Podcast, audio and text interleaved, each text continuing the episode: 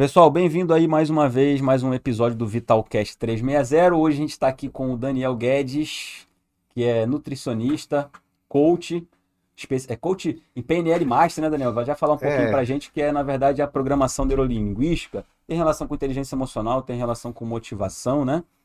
E eu sou o Dr. Alex Sá, sou médico oftalmologista, Doutor Felipe Mota, também médico oftalmologista. e a gente vai começar aí com uma perguntinha que a gente faz pra todo mundo, Daniel, que é que, que é vital pra você, o que, que é vital na sua vida? Vital, né, cara? Vital, eu acho que eu nasci para viver sonhos. Eu nasci para realizar sonhos, eu nasci para me desafiar. Então, se eu não tiver um desafio todo dia, para mim não tem graça. Então, ser vital é é sonhar, é se desafiar. O dia tem que valer a pena, né? E alegrar-se todo dia no Senhor, né? Porque só o fato de você acordar vivo, isso já é vital. E é Deus que faz isso. Legal, parabéns. Vitalidade, né, É, meu vi- amigo? Vitalidade? Os- Os. Doce. Tomara- Daniel, eu não terminei de te apresentar direito. Você também é atleta, né, cara? Profissional. O esporte. Atleta O seu esporte, eu vou te confessar que eu acompanho muito, mas até hoje eu ainda me confundo um pouquinho. Mudou aí com o tempo até de nomenclatura, né? E tem várias áreas também de peso, é, competição master, não master. Fala um pouquinho pra gente aí do, do esporte, é bodybuilding que a gente chama hoje? É, o, Ou o ainda é esporte, fisiculturismo? o esporte aqui no Brasil é fisiculturismo, Uhum, né? Uhum. E americanizado é o, O bodybuilder, uhum. né? Se quiser puxar um pouquinho mais pra ti o microfone né? Acho que vai pegar melhor aí. Um esporte que ficou muito popular. Hoje, a maioria das pessoas que eu atendo, que não, 99% delas não são atletas, são empresários, são mestres, são políticos, né? Eles assistem, eles gostam do esporte, mesmo sem praticar. Até porque hoje grandes celebridades do esporte também se tornaram grandes, grandes publicitários e eles divulgam muito o esporte. Por exemplo, um deles é o Renato Cariani, que todo mundo conhece, né? Que ele é um atleta, ele é um divulgador do esporte, um cara do marketing muito forte, e hoje todo mundo escuta um pouquinho do que ele fala, e ele fala para pessoas comuns, assim como atletas e pessoas que desejam ter uma melhora aí, né, aprender a comer, aprender a, a treinar, isso foi contagiando as pessoas. Então hoje a maioria das pessoas que gostam do meu esporte não são atletas, mas são simpatizantes. Então eu fico muito feliz do meu esporte que antigamente sofria um preconceito muito grande, hoje está aí né, sendo assistido por todo mundo. Até pessoas que, que, não, que não sabem nada sobre o esporte, mas eles sabem quem está participando, conhecem o novo atleta que está surgindo, o dia que tem campeonato, e ficam seguindo ali dicas e ideias legais aí para a gente poder ter um estilo de vida melhor. Eu ia também apresentar o Daniel, dizendo que ele é meu nutricionista, mas eu não sabia se isso era um marketing positivo ou negativo. Aí eu resolvi ficar calado, né? Eu não sei. Vai que ele me queima. Eu sei que se eu, te, Não, eu o cara é digo... meu nutricionista, o cara tá parado, tem três anos que eu não vou lá. Trouxe ele aqui, inclusive, para fazer a minha consulta. Vou já Ao fazer vivo. uma consultoria ao vivo aqui, É. sair com a minha, com a minha prescrição. Eu sei que se eu tivesse falado que ele era o meu nutricionista, era meio ruim pra ele mesmo. Porque eu não tô muito bem no, no shape É, aqui. tem o pessoal que são meus amigos, assim, que às vezes vão e saem e falam assim, cara, cuidado quando me indica, mas fala que você ainda vai lá, não vai falar que já tá lá, não. O Alex puxou esse assunto aí do, do esporte mesmo, né? É, a gente viu, um, como você mesmo disse, um crescimento muito grande do esporte, dos, da afinidade das pessoas, né? Uma diminuição do, do preconceito aí. Dá o ao vivo aí. Tu vai dar um recadinho aí? É, eu vou, É. O pessoal tá ao vivo aqui com a gente também no Instagram. Eu abri aqui. E aí, só para avisar que a gente vai sair, mas o link tá no Story aí, pode seguir lá. E aí, assim, é, como é que tu vê, assim, esse, essa expansão do, do esporte, é, esse crescimento? Quais são as oportunidades aí que o, que o, que vem aparecendo para ti em relação a trabalho e tudo? Como é que tu in- interpreta aí essa situação do esporte mesmo crescer, né? Como- Uhum. Então, eu acho que hoje eu sou quem eu sou pelo esporte. Ah, apesar de trabalhei mais de 15 anos da minha vida com suplemento, eu adoro suplemento, mas eu me desenvolvi de empresário, eu passei a ser um atleta, de atleta eu passei a ser um preparador de atleta, e assim como eu tive grandes resultados como atleta, eu também tive grandes resultados como preparador de atletas. E depois a vida, a vida e os clientes ali eh, me pressionaram a fazer a nutrição. Então, depois de atleta e preparador de atleta, né, é, o chamado coach, que significa treinador, né, eu me tornei um nutricionista. E aí, como nutricionista, eu criei uma equipe. O Dr. Alex já conhece um pouco da minha equipe, do meu Instituto trabalho. Instituto Daniel É, Guedes. criei né? o Instituto Daniel Guedes e aí criei uma expansão, é um instituto de nutrição que se linka aí a outros grandes nomes profissionais. É, eu sou praticamente o head coach do Instituto Daniel Guedes, nutricionista, coach e toda a minha especialização além do esporte, que é a parte mais fácil para mim, eu me especializei na área de comportamento. Né? Então, a minha área de especialização que eu mais gosto, além do esporte, que já está em mim, é a nutrição comportamental. Então, hoje eu trabalho muito com emoções. Eu acredito que quando você compreende as pessoas, você consegue entendê-las, falar a mesma linguagem, e aí elas conseguem mudar mais fácil do que simplesmente você ir lá e passar para ela uma dieta low carb, uma regrinha de dieta. né? Eu posso falar que hoje é, quase todo mundo sabe o que, que é certo e o que, que é errado. Né? Ela não precisa ir num é muito- nutricionista é. para ela poder saber é, que, um, né, que um frango é melhor do que um, um McDonald's. Mas por que será que ninguém consegue fazer? Será que é simplesmente porque ela não sabe comer? Ou será que é porque emocionalmente ela tem padrões ou segue padrões que atrapalham, né? Ou será que ela já está viciada em algum tipo de alimento ou na comida realmente que, que liberam hormônios do bem-estar, por exemplo? Então, quando, quando eu, como Daniel atleta, é, hoje eu preparo poucos atletas. O Daniel, preparador de atleta, hoje eu dou curso para ensinar as pessoas a se prepararem ou a prepararem outras pessoas. E geralmente tem um médico que é interessado em saber, cara, como é que o Daniel faz? Como é que ele usa questão de hormônio, questão de exames, questão de dieta? Porque ficou muito grande. Porque, por exemplo, a pessoa ela vai no endócrino muitas vezes porque ela não quer, é porque ela quer performance. Ela vai no nutrólogo porque ela quer performance. Se você não entender como é que você pode inspirar uma pessoa a performance, ela pode realmente ter muita mais dificuldade de mudar. Porque geralmente hoje é muito difícil. Quando a pessoa está comendo e está treinando, se ela para de treinar, ela para de comer bem. É um processo, ela se, ela se desanima. Então hoje a gente tenta criar ali alguns, alguns conceitos e algumas estratégias para estar trabalhando as pessoas enquanto elas vão para atividade física, enquanto elas começam a comer melhor, enquanto elas se desprendem de alguma alimentação ruim, traba trabalhando a parte emocional e muitas vezes é, fazer um direcionamento. Eu tenho clientes que precisam ir lá no Cristiano Paiva. Eu tenho pacientes que precisam ir na Raquel Braga, que são minhas parceiras. Eu tenho um paciente que precisa ir no cardiologista, no Marco Grangeiro. Eu tenho, nutri... Macau, né? eu tenho nutricionista, eu tenho um cliente que precisa ir realmente numa psicóloga ou até mesmo numa psiquiatra. Então, eu como nutricionista, eu jamais vou olhar uma pessoa simplesmente com uma dieta, né? Porque é muito mais que um físico. A gente cuida de pessoas, vocês cuidam de pessoas. Entende? Legal. Olha só que, que massa. Por exemplo, quando a gente tem uma percepção muito grande do nosso trabalho, eu fui fazer um exame com ele. Um exame de retorno, quero fazer um mês, eu fiz em dois anos, né? Levei meus dois filhos. Ele não me explicou por que, que ele pediu para os meus dois filhos fazerem os exames lá na hora. Mas ele sabia que um deles tinha algum problema. Automaticamente os dois fizeram os exames, fizeram a pupila, foram fazer. O meu filho de 9 anos estava com um grau de miopia de 3 graus.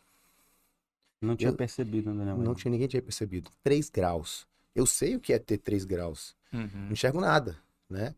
Eu falei, eu fiquei assustado, né? Se, se a pessoa simplesmente olha para uma regra, ela deixa de cuidar da pessoa, como pessoa que se identifica, né? O que solta alguns sintomas. Eu não sei a sua profissão, mas a minha profissão, quanto mais eu tiver empatia e rapport com o meu paciente, mais eu consigo trazer ele para o meu lado. Com Não certeza. importa a idade, não importa a dificuldade. Hoje em dia a gente vê que na nossa área, né, a gente até mudou a nomenclatura. Hoje dificilmente a gente trata o paciente como um paciente, mas sim como um cliente, né? Então tem uma diferença um pouco disso, né? Você tratar aquela pessoa como, como você falou, quanto mais você tem empatia, quanto mais você trata bem, você traz para perto de si aquela aquela pessoa. E hoje muito a gente fala, né?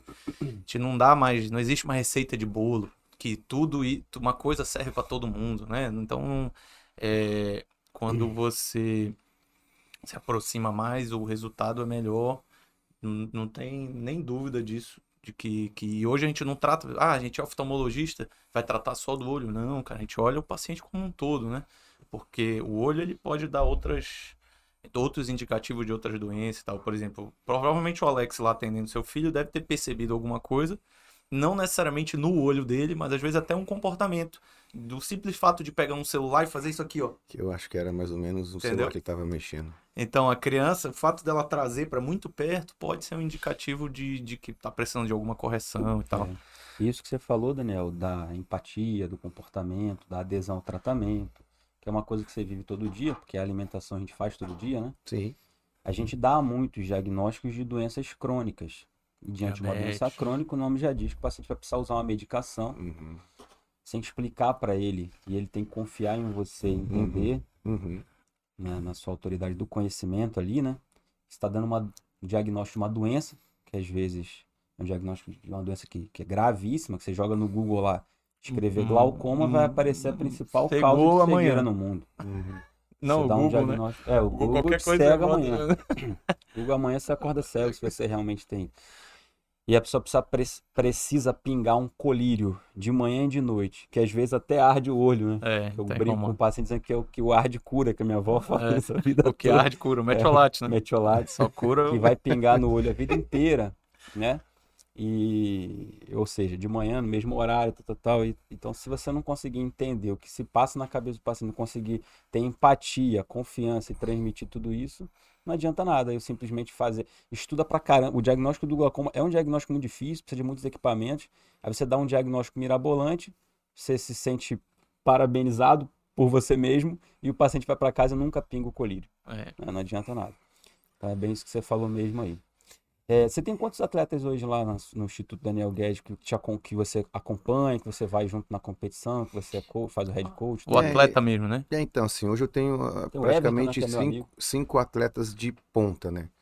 É, o Everton é um deles, Uhum. que ganhou o pro, ele também se tornou atleta profissional, Ele até operou comigo de operou também, né? gente Eu tenho o. Edmundo Marques, que é de Rondônia, eu tenho o Thiago Carvalho, que é de Brasília. Faz esse. é o Exatamente Rondônia, isso eu é te é o perguntar, dele? se os teus atletas estavam concentrados aqui, mas eu já vi que não, né? É, Já É, estavam gente- muito no norte, todos eles são, são do norte, né? Uhum. Eu tenho o Pablo Henry, que sim. cuidei do Pablo a vida inteira. Uhum. Agora ele tá na base Max, tá lá com o time do Renato Cariani, Uhum, mas ainda participamos do mesmo time.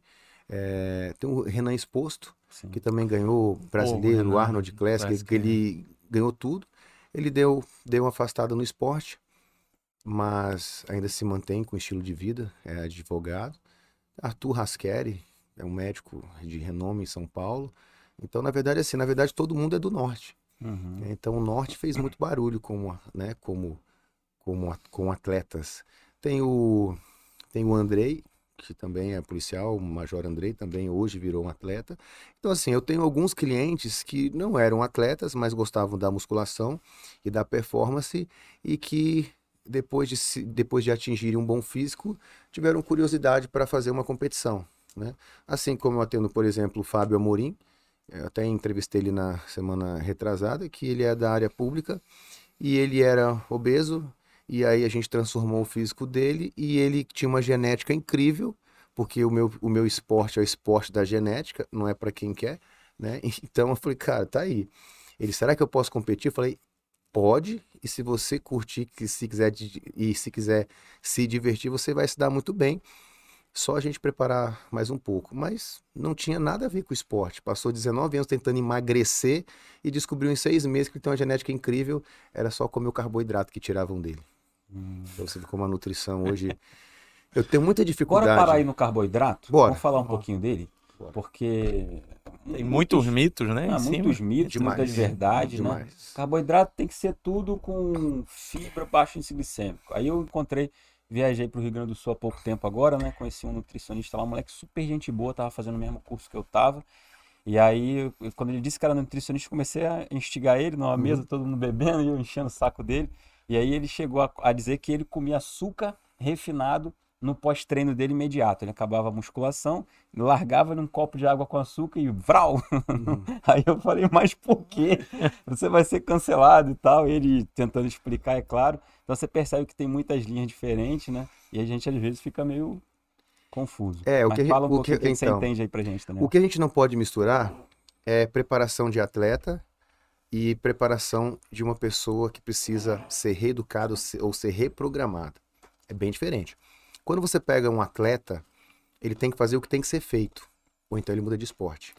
Você tem que comer isso, isso e isso, essa hora, essa hora, essa hora, assim, assim, assim. Ah, não consigo, então muda de esporte, porque o esporte é assim. Né? Se você quiser ser jo um jogador do Flamengo, você vai ter que treinar de manhã, tarde e noite, fazer o que os caras querem, dominar a concentração, ou você não vai ser jogador de futebol. Né? E as pessoas confundem hoje em dia, elas acham que o esporte é muito fácil, que é muito simples, né? Ah, eu, meu, eu tenho uma. Nunca entrou na academia, mas já quer competir. Né? Cara, eu queria muito competir. O que, que eu faço? Primeiro começa a treinar, aprende a comer, aprende a malhar. E depois lá na frente, se você tiver perfil genético, o esporte vai te puxar. Então hoje o Brasil tá cheio de atleta de alto nível e muito curioso. Né? Então, assim, hoje o meu trabalho, 99% são pessoas que não são atletas e que desejam mudar. Né? E uma pessoa mudando, se transformando, ela inspira outra pessoa. Por isso que a gente tem um podcast agora é, do Daniel Guedes chamado Transformando Vidas, que é um podcast de histórias reais, de pessoas reais, normais, que não são atletas, que depois de anos e anos e anos tentando mudar, se encontrar fisicamente em sua saúde, conseguiram transformar suas vidas, então elas podem fazer esse relato. E aí elas acabam impactando outras pessoas que estão nas mesmas condições ou tentaram as mesmas coisas, então elas se ligam. Cara, então eu posso. Hoje a minha maior dificuldade é contra a medicina.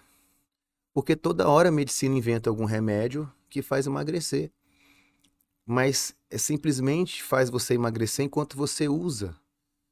Mas ninguém te ensina a comer direito. Os inibidores de apetite. É, né? eu não tô nem aí. Eu posso falar, por exemplo, falar dieta do HCG. Quantas pessoas que eu atendo que já fizeram dieta do HCG continuam gordas, né? Por quê?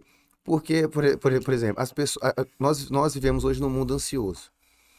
Então a pessoa ela ficou gorda com maus hábitos a vida inteira. E de uma hora para outra, ela quer ficar magra. Mas ela não quer passar pelo, pelo processo, ela não quer aprender. E o que, que a medicina vende? Facilidade. Você paga que, eu, que você vai ficar magro em um mês. A pessoa vai lá e faz um sacrifício danado, financeiro, passa uma né? fome do caramba, financeiro, financeiro também. E um mês ela perde peso e no outro mês ela, ela engorda tudo, tudo de novo, porque ninguém cria hábitos em cima de restrição. E ela sai dessa restrição com maior compulsão ainda. E fica mais difícil de fazer essa pessoa entrar numa alimentação. A gente vê até a própria cirurgia bariátrica, né?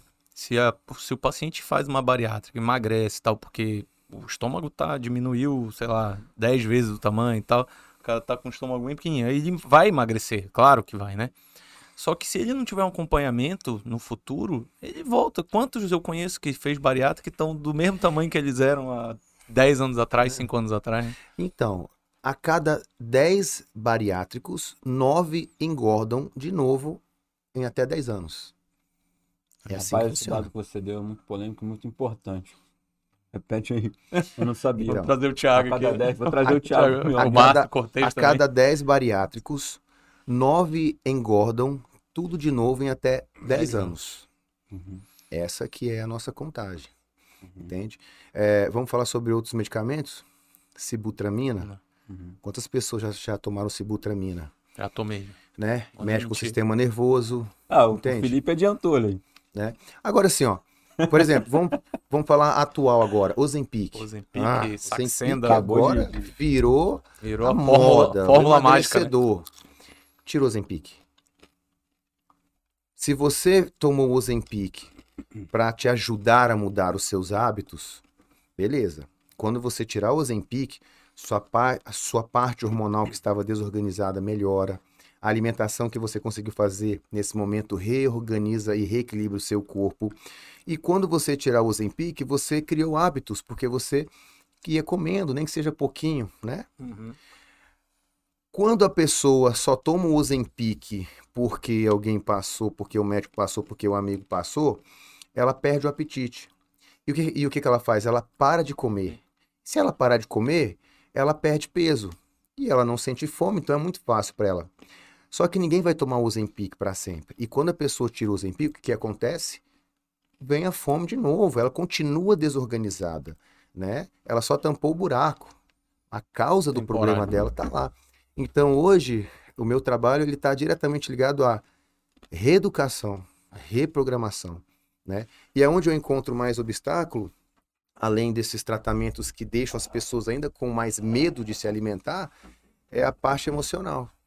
Né? Muitas pessoas emocionalmente viciadas em comida.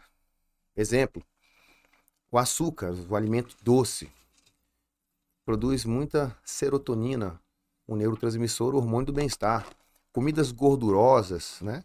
Aumenta a produção do hormônio dopamina, do foco também. O que acontece? Inclusive, Alex, ele tá só vendo tu comer essa Pringles aí, ó. Vocês estão falando de comida, né? Tá me dando uma vendo fome só É. E aí, por exemplo, é, esses, esses alimentos acabam mudando a química do nosso cérebro, porque são neurotransmissores.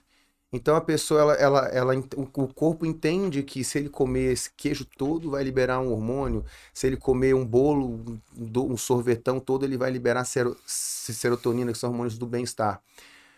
Sem menos perceber, é um vício como aí uma nicotina, uma cocaína. E tem muitos estudos em ratos, né? Por, por exemplo, eles têm um grupo de rato. O rato era viciado em cocaína e heroína.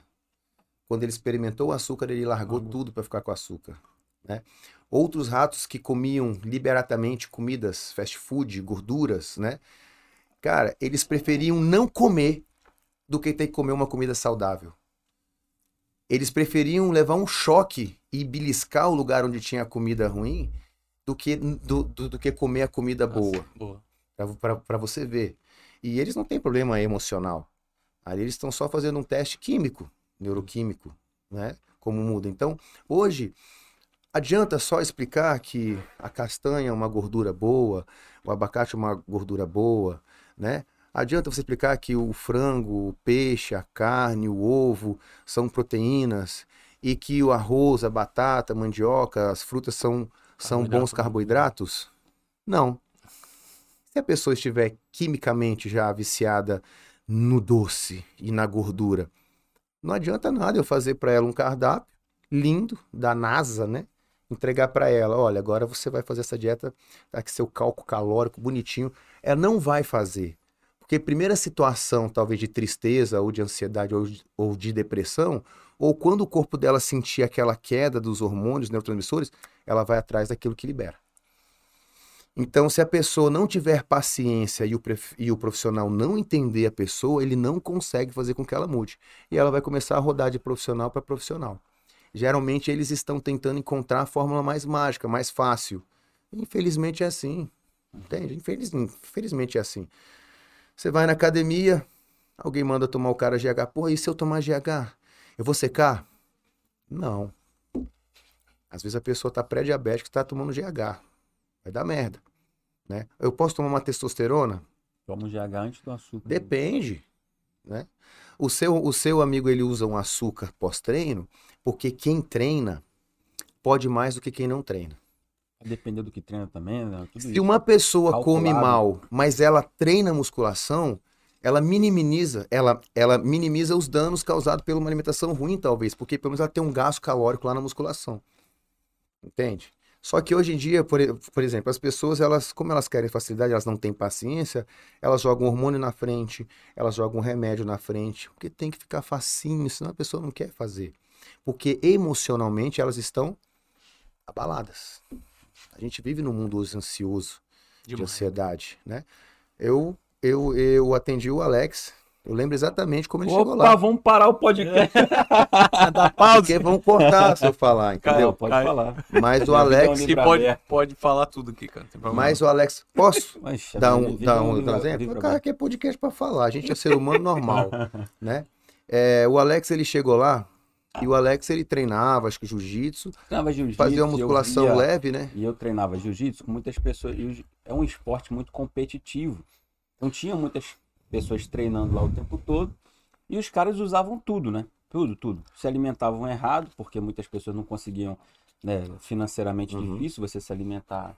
Hoje em Bem, dia não bem. mais, mas era É difícil. difícil ainda, está mais é. cara a comida. É. E acontece que muito hormônio, né? Então eles chegavam pra mim, tu aplica isso aqui, aplica em mim. Eu dizia, mas o que, que tem aí na seringa? Faz uma receita pra mim, doutor, disso aqui assim, é tal, que fulano não aplica, é o YouTube, Google e tal. E aí eu tive que estudar muito isso. E cheguei lá no Daniel muito ansioso, né, com tudo isso. Mas conte aí. É, então assim, a consulta, por exemplo, ele fazia muscul- musculação, acho que leve, né? Aham. E jiu-jitsu, cara, mas ele tomava um monte de coisa, Uhum. né? Um monte de anabólico, por exemplo. E a, e a, a consulta inteira ele só falava no que ele ia tomar. Uhum. Mas o que, que eu vou tomar? Eu tomo isso, tomo aquilo, tomo isso, tomo isso, tomo isso. E eu olhava só pro Leandro Portela, que estava junto lá comigo, lá na consulta. E a gente falou, e eu não dava muita atenção para a questão anabólico. Porque eu já tinha percebido, cara, por exemplo, que o físico dele não tinha, não tinha um físico, é, é, por exemplo, construído, né? Ele estava usando alguma coisa por outros objetivos. E eu falei, cara, tu já sabe comer? Como é que você come? Tu já sabe treinar? Porque o anabólico, nesse caso, ele é a cereja do bolo. Mas você coloca a cereja no bolo no bolo pronto ou no bolo Hum. dentro do forno? Uhum. Geralmente você enfeita quando o bolo está pronto. Como é que por que essa essa compara, essa esse tipo de comparação? Porque, por ex- por exemplo, um bolo ele assa. Enquanto ele assa, se você abrir o forno antes dele assar, ele murcha. Desanda, né? Esse é o processo de uma mudança, né? A pessoa ela começou a treinar, ela começou a comer bem, e se ela abrir o forno, se ela parar, ela perde tudo, né? E hoje a atividade física, ela é algo dependente, a gente precisa de uma atividade física. Se você vê ontem o meu paciente, antes de ontem, o doutor Eugênio, o procurador do estado, ele deu, ele contou a história dele, né? Um cara que estudou a vida inteira, que foi sedentário a vida inteira, ele só estudava para concurso, não foi estimulado nunca a fazer uma atividade física, criou um nível de ansiedade muito grande. Teve momentos que ele teve descontrole lá no setor dele lá que ele não se lembrava o que ele tinha feito, de, né, de agressividade. Quando ele começou, quando ele percebeu que ele, que ele precisava de ajuda, ele foi, começou a fazer uma atividade física e ele começou a perceber que os hormônios liberados na atividade física se Acabava, né? silenciavam as vozes que ele tinha na mente. Cara, aqui eu não escuto nada, aqui parece que eu me entrego para isso. Pronto. Ele entendeu e treinou para isso, porque a força de vontade dura sete semanas no máximo, né? Hoje ele faz funcional, hoje ele faz a musculação, ele transformou, é um cara calmo, para você ver, né? Nem só a alimentação é responsável pela mudança um exercício e uma atividade física também. A gente tem que escolher alguma que a gente gosta ou alguma que você é obrigado, porque tu já fez tanta merda que você não tem mais opção de escolher o que, que você quer. Tu tem que fazer alguma coisa, ou vai morrer, Uhum. né? Eu sei porque eu atendo pessoas ali com 30 anos, com, com um perfil de 50. Doente já. Crianças com 11 anos pré-diabéticas, crianças, Obesa, crianças né? com 15 anos obesas e diabéticas, né? Crian- os pais levam as crianças, as crianças comem igual o pai. Eu falei, peraí, mas eu vou cuidar de quem? Eu vou ter que cuidar primeiro dos pais, porque criança é reflexo de pai e mãe. Como é que eu vou mudar a alimentação de uma criança se os pais comem iguais?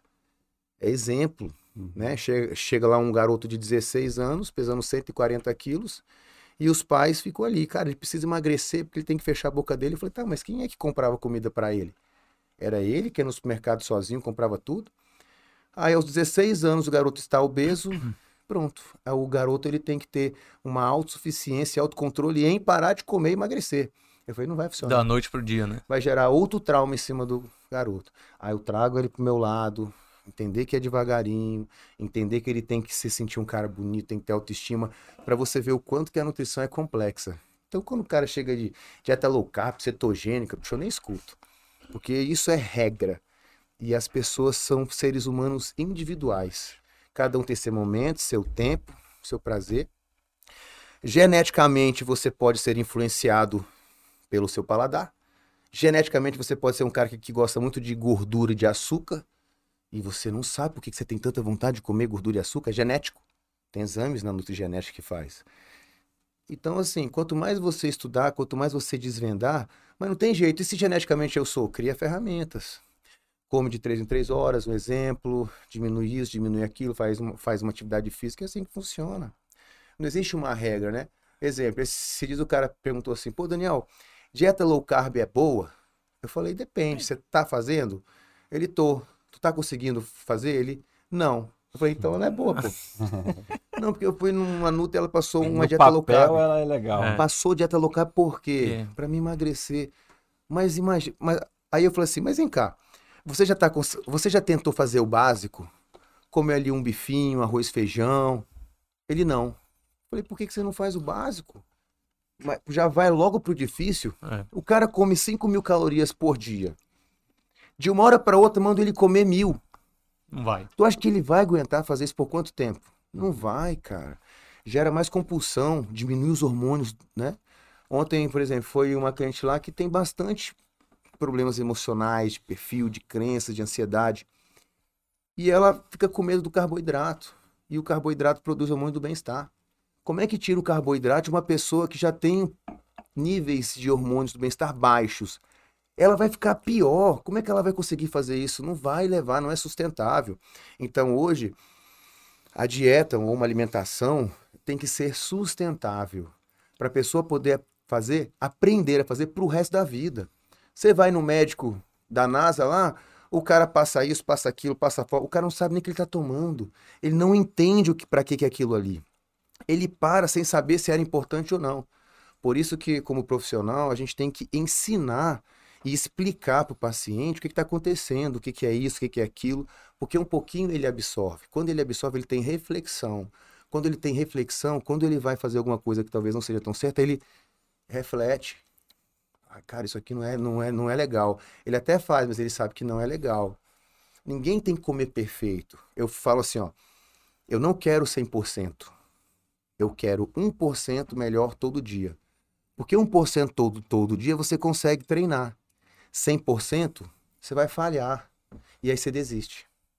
Né? Hoje a gente mantém uma proporção 70% certo, 30% você relaxa, 80, 20, o pessoal tem essa proporção. Porque sair também fora da sua alimentação saudável faz parte da, vida. Faz É parte de sair da vida. Também é vital, né? É vital, você precisa, né? Outro cliente meu jovem, um dia ele, fe... ele bem pesado, ele fez uma dieta, ficou bem magro. Restritiva mesmo, entende? Como todo mundo tava elogiando, nossa, como ele emagreceu, como ele ficou bonito, não sei o que. Cara, ele segurou isso daí o máximo que ele pôde. Mas não era sustentável.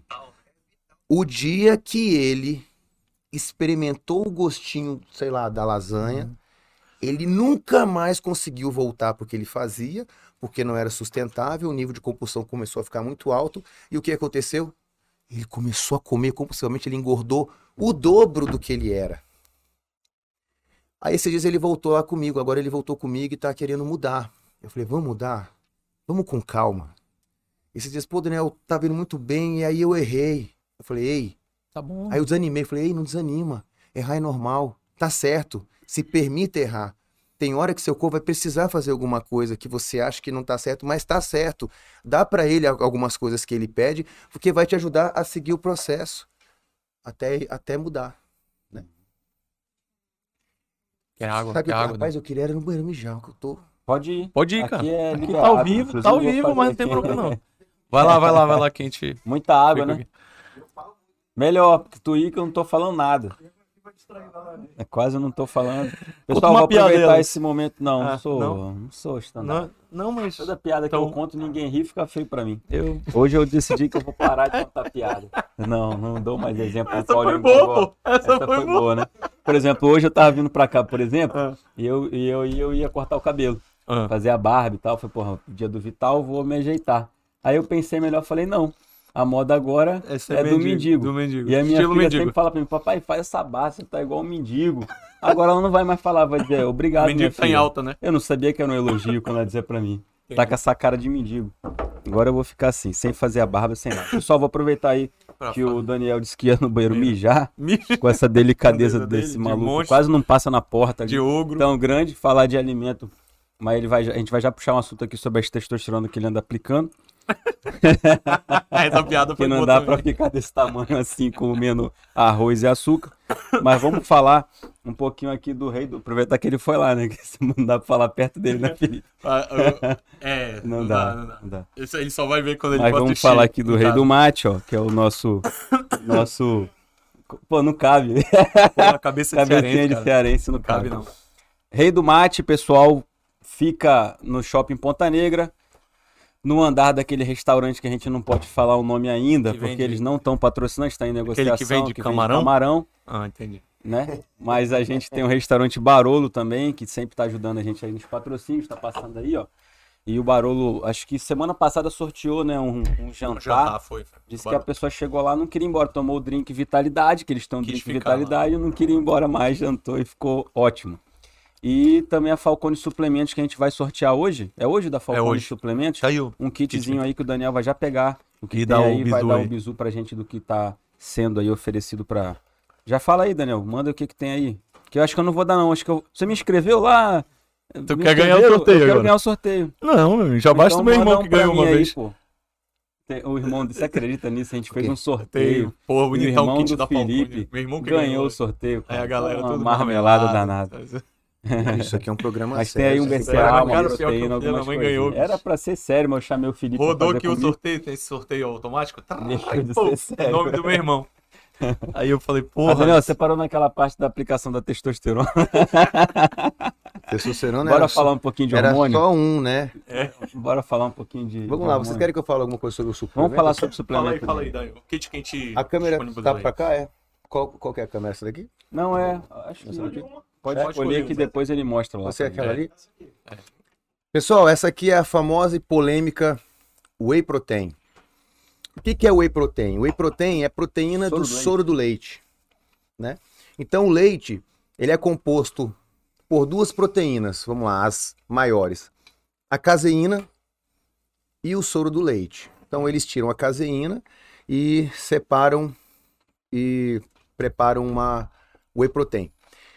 A polêmica é o seguinte, é que muitas pessoas, ainda tem muitos profissionais da saúde ainda, nutricionistas, acho que são meu velho, fizeram o curso há muito tempo, não sei, que eles traumatizam as pessoas com Whey Protein.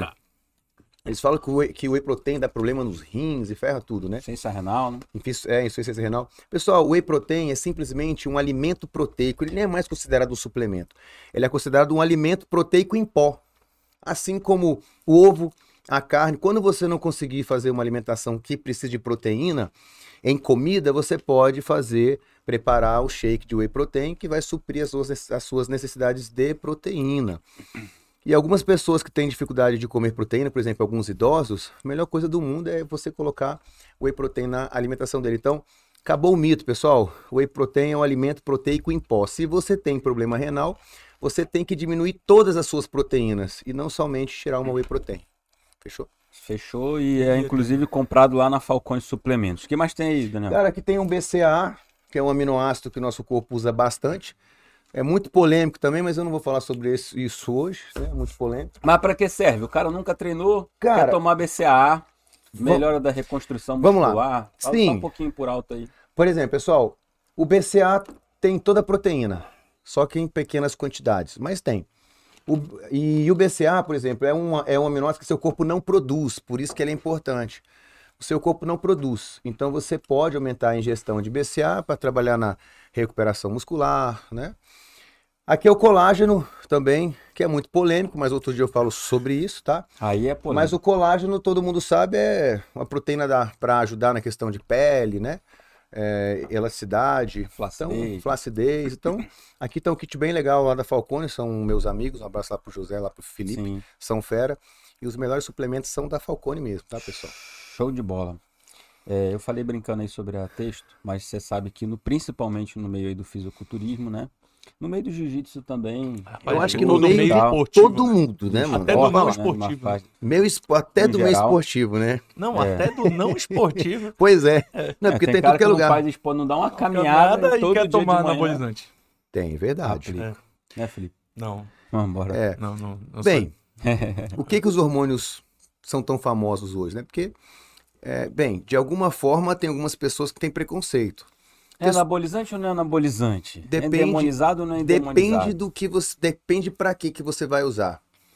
Porque se você for usar uma testosterona para uma reposição, por exemplo, você tem níveis de testosterona muito baixo. E se você vai usar uma testosterona que seu médico mandou, você está fazendo uma reposição de um hormônio que você não está produzindo tão bem. Assim como a mulher também faz Como da reposição, tireoide depois que tira como a da tireoide quando tira, quando o cara dá insulina que não produz insulina, ele toma insulina. Então ele é um hormônio, né, como os outros que nosso corpo produz, mas algumas pessoas deixam de produzir e aí eles fazem uma reposição. Então aí ele é usado como um hormônio de reposição. Agora, existe a modulação. O que que é a modulação? Digamos que você tem uma produção já mediana e não precisa de uma reposição. Mas você é um cara que tem um gasto energético muito grande, você treina bem, você trabalha bastante, o cara é muito estressado e você acaba se desgastando mesmo com uma produção mediana. O que, que você pode fazer? Uma modulação hormonal, né? A- melhorar o seu perfil hormonal que vai te dar uma outra qualidade de vida, tá? Hoje, aos 40 anos, a maioria dos homens já tem indicação clínica para fazer reposição de testosterona. Como o meu amigo Cristiano Paiva fala, é, é, o- é a idade mais madura do homem, aonde geralmente ele está no seu pico de sucesso, porém é um declínio da sua queda hormonal de testosterona, onde você pode perder alguns dos seus poderes. Então a testosterona também é usada hoje é, por grandes médicos como o hormônio para você melhorar a sua qualidade de vida. Então a gente está ligando, a gente está sempre, a gente tá sempre ligando ele até agora como qualidade de vida. Agora vamos falar sobre o esporte, né? Por e- por- por e- então, exemplo. Nós temos um limite genético. Então eu comecei a treinar e eu evolui bem geneticamente. Então, então quer dizer que eu tenho uma genética para hipertrofia. Eu tenho, um, eu tenho um biotipo mais voltado para o mesomorfo, que é o biotipo que ganha mais Mas- massa muscular. Porém, depois de, um ter- depois de muitos anos, eu estagnei. Os meus níveis genéticos para hipertrofia chegaram no limite. Mesmo comendo bem, mesmo treinando bem, eu não tinha mais evolução. Aí o que, que eu fiz? Aumentei o volume dos meus hormônios. Comecei a usar. Aí a gente já fala, ah, agora o cara está usando um anabolizante. Por quê? Porque todo esteroide anabolizante é derivado da testosterona. Né? Então, no esporte, além da testosterona, existem outros derivados da testosterona, como muitas Anaboliza. pessoas conhecem. Anabolizar é construir, né? Anabolizar é construir. fácil, né? Anabolizar é construir. Então, os anabolizantes são as substâncias que aumentam o anabolismo, tá? Então, existe um leque de substâncias anabólicas, mas cada uma delas tem uma função. No Brasil são liberadas algumas, fora do Brasil são liberadas outras, né? E as pessoas pra- usam para diversos, até muitos para doenças. Só que oxandrolona é usada para para algumas doenças, para a parte HIV, né? clínica, HIV, hemogenin também, né? Uma, uma, uma telespectadora aí até pediu aqui para falar um pouquinho sobre a Oxa. Né? A oxandrolona também é uma substância derivada da testosterona, aonde eles conseguiram reduzir os efeitos androgênicos, que são os efeitos masculinos da testosterona, e aumentar o- os efeitos anabólicos, que são os efeitos não androgênicos, que não causam as características masculinas. Por isso que as mulheres. Por isso que as mulheres acabam tendo mais, Aquele tendo dia mais aceitação na academia. Tendo né? mais aceitação pela oxandrolona, porque ela não aumenta ali as características masculinas entre aspas, né? Lembrando que os hormônios eles são individuais também. Algumas mulheres podem usar a, oxandrolona e não ter resultado positivo, outras podem ter bastante resultado positivo. Geralmente elas estão está ligada ali até como um tratamento de rep- de reposição, né? Uma melhora do, do perfil hor- hormonal e as mulheres por ter uma testosterona mais baixa do que os homens, um pouquinho que elas melhoram o perfil hormonal delas anabólicos, elas já têm grandes ganhos, né? Os homens usam menos a oxandrolona, justamente porque ela tem um poder anabólico fraquinho, é bom para as mulheres, e um androgênico bem fraquinho também. Ela serve ali como um complemento em alguns ciclos, né, que os atletas fazem. Mas não deixa de ser um, um, um hormônio anabolizante Uhum. né? Aí nós, vamos, aí nós podemos falar sobre a própria testosterona, onde aqui no Brasil as pessoas conhecem muito a Durateston, né? Que tem liberação da Anvisa, a Deposteron, a Decadurabolin, tudo isso vende-se em farmácia. E existem outras substâncias que não têm liberação da Anvisa, como a boldenona, a trembolona, a masteron, primabolan, né? Então existem outras- substâncias que não são liberadas pelo Underground, né? underground. Underground. Mas, cara, que eu vou te falar, e tem muitos médicos que passam É, os seus tem pacientes. um canal, cara, muito legal. Eu vou divulgar Passam. o canal dos caras no YouTube chamado Pergunta pro Doc. São, é um endocrinologista, eu acredito que eu seja nutricionista. Cara, os caras chegam lá e falam tudo abertamente e tal, e normal, assim, entendeu? Eles falam, inclusive, as coisas que eles prescrevem. Já Falam muito assistiu quantos tudo. capítulos? né? Eu já assisti todos, os caras são meus amigos. Já Ah, vamos ter que arrumar essa. Eu- consulta Eu, aí. falo com eles como se eles fossem criados comigo. Mas eu tenho que, eu tenho que voltar Tá vendo, acompanhar. Mas eu gosto muito, é uma coisa que, que realmente encanta, porque a gente vê a diferença de performance, né, cara? Como o Daniel falou, claro que não tem nada, não tá ligado somente a testosterona, mas a gente vê hoje super-humanos, né, cara? Tem vários esportes aí Sim. você só consegue alcançar um nível assim Ah, é. magnífico realmente por causa dos benefícios. Não, não adianta. Tem alguém, não sei se foi o Paulo Musi, estava assistindo no YouTube uma vez para ele eh, sobre isso, ele falou: "Meu amigo, os caras inventaram a roda.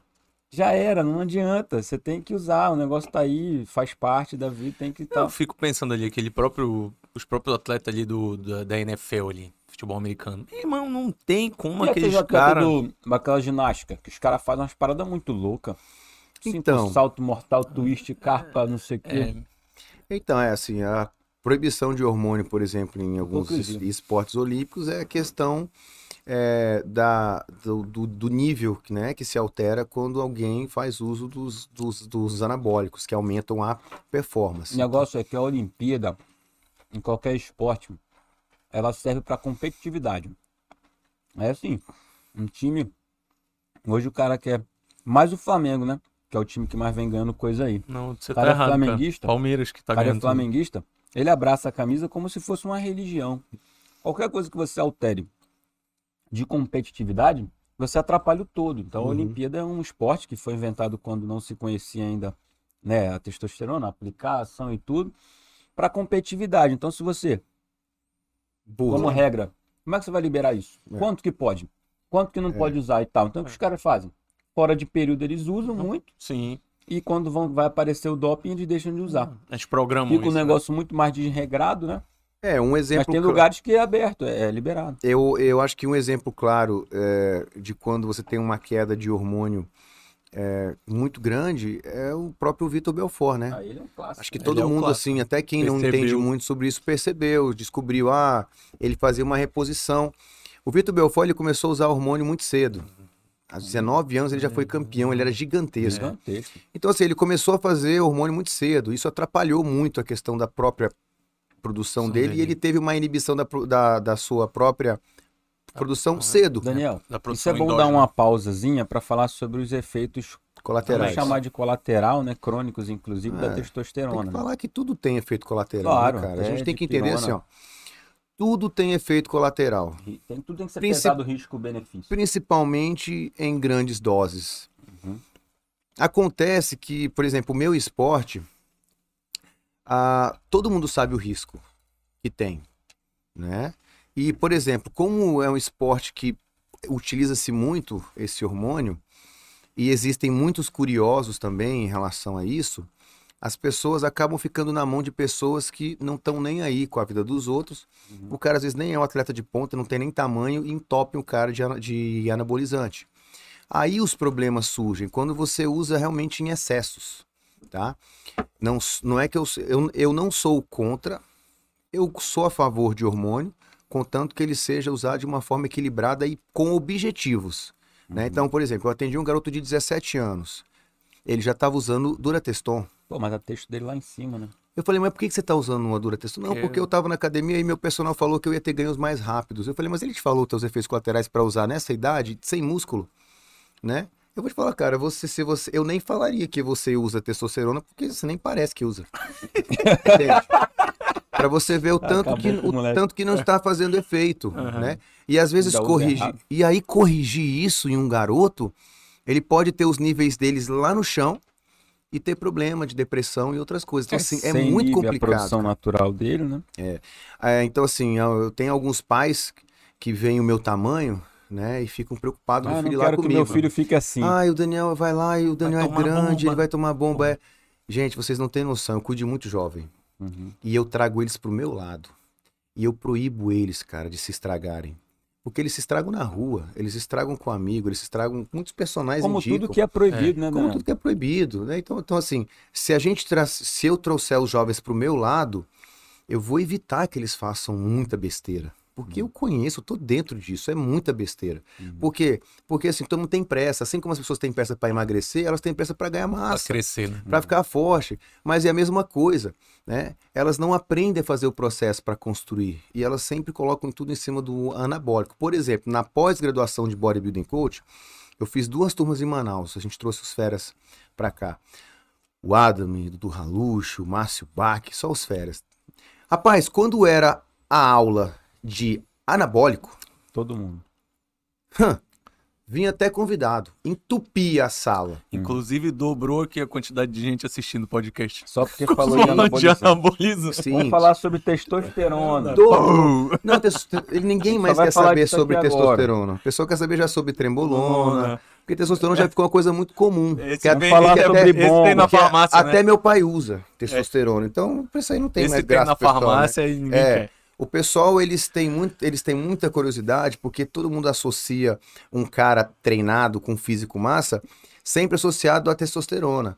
Mas as pessoas não entendem que pro cara, mesmo usando testosterona, ele teve que fazer tudo que tem que ser feito pro cara construir um Sim. físico.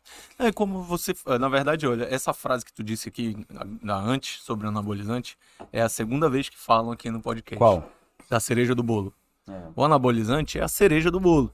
Não adianta tu É uma botar. cereja grande. É, uma Mas é cerejona, uma né? cereja. Mas assim, o cara quer tomar anabolizante e ele não toma nem água direito, pô.